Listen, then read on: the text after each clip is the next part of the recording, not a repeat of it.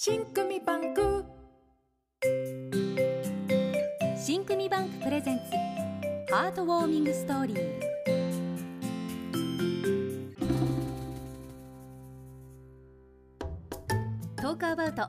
この時間はしんくみバンク presents heartwarming story。世界や日本の名作実際の出来事をもとにしたショートストーリーなど毎週心温まるお話をご紹介していきます。今日お送りするお話は新組バンク信用組合の小さな助け合いの物語賞から。新組バンクでは社会における助け合いの心の大切さを伝えるため誰かに助けてもらった感謝の気持ち人を助けることで感じた幸せ助け合うことで達成した目標など小さな助け合いをテーマにした作文を募集しています。今回は第11回小さな助け合いの物語賞未来応援賞受賞作品。道本ニコヤさんの小さな助け合いの輪を作るをご紹介します。8月1日私は元気に15歳を迎えることができた。こうして私がこの世界で中学3年生として生きることができているのは知らない方々に善意の協力をいただき医療機関の方々に助けてもらい家族に支えてもらえたからだ。私は12歳の時重い病気にかかり半年以上の入院を強いられた。その中で抗がん剤治療をしその副作用で髪の毛がなくなった。また血液の成分が少なくなり輸血を30回以上行った。そのおかげもあり徐々に体力を取り戻しお医者さんや看護師さんに見送られながら病棟を出ることができた。こうして私のきつくて辛い入院生活は幕を閉じた。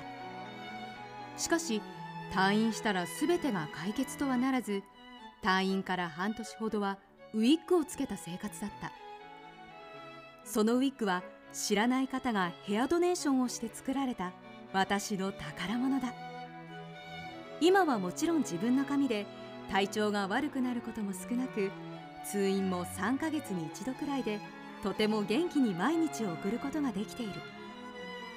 よし次は私が社会に恩返しする番だと最近よく思う。そう思うのには理由がある。8月7日私の母は骨髄ドナーとなって骨髄を提供するため入院した。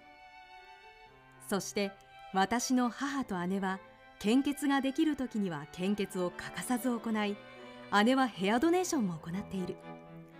また姉の将来の夢は看護師だという。本当は私がすべきことなのに何もできていないと無力感を感じる。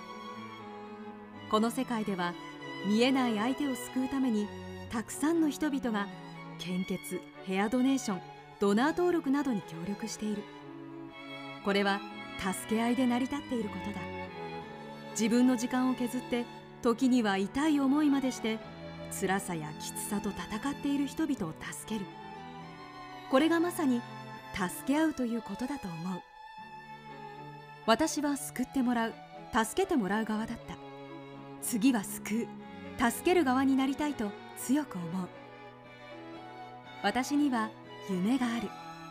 それは医者となってたくさんの人々に未来を与えることだ。闘病生活を通して医療関係者が素晴らしいと思ったことはもちろんコロナ禍を通して医療関係者がたくさんの人々に必要とされている存在であることを改めて強く感じさせられた。私は今はまだ中学生で社会においてとても小さな存在だ。また私にできることは限られている。しかし受験生の今進路について本格的に考えこれから助けを必要としている人たちの心に寄り添うためにどうしたらいいかを自分の中で深めていきたい。この社会全体で小さな助け合いの輪がたくさん作れるようにこれから一歩ずつ未来に進んでいこう。辛い入院で助けられたことが今度は自分が助ける側になりたいという夢につながったんですね。この放送は新組バンク公式 YouTube チャンネルでも視聴することができます。ぜひそちらの方でもご覧ください。小さな助け合いの物語賞の作品は新組バンクのホームページで他の受賞作品もご覧いただけます。新組作文で検索してください。それでは来週もお楽しみに。新組バンクプレゼンツハードウォーミングストーリー朗読片桐千秋でお送りしました。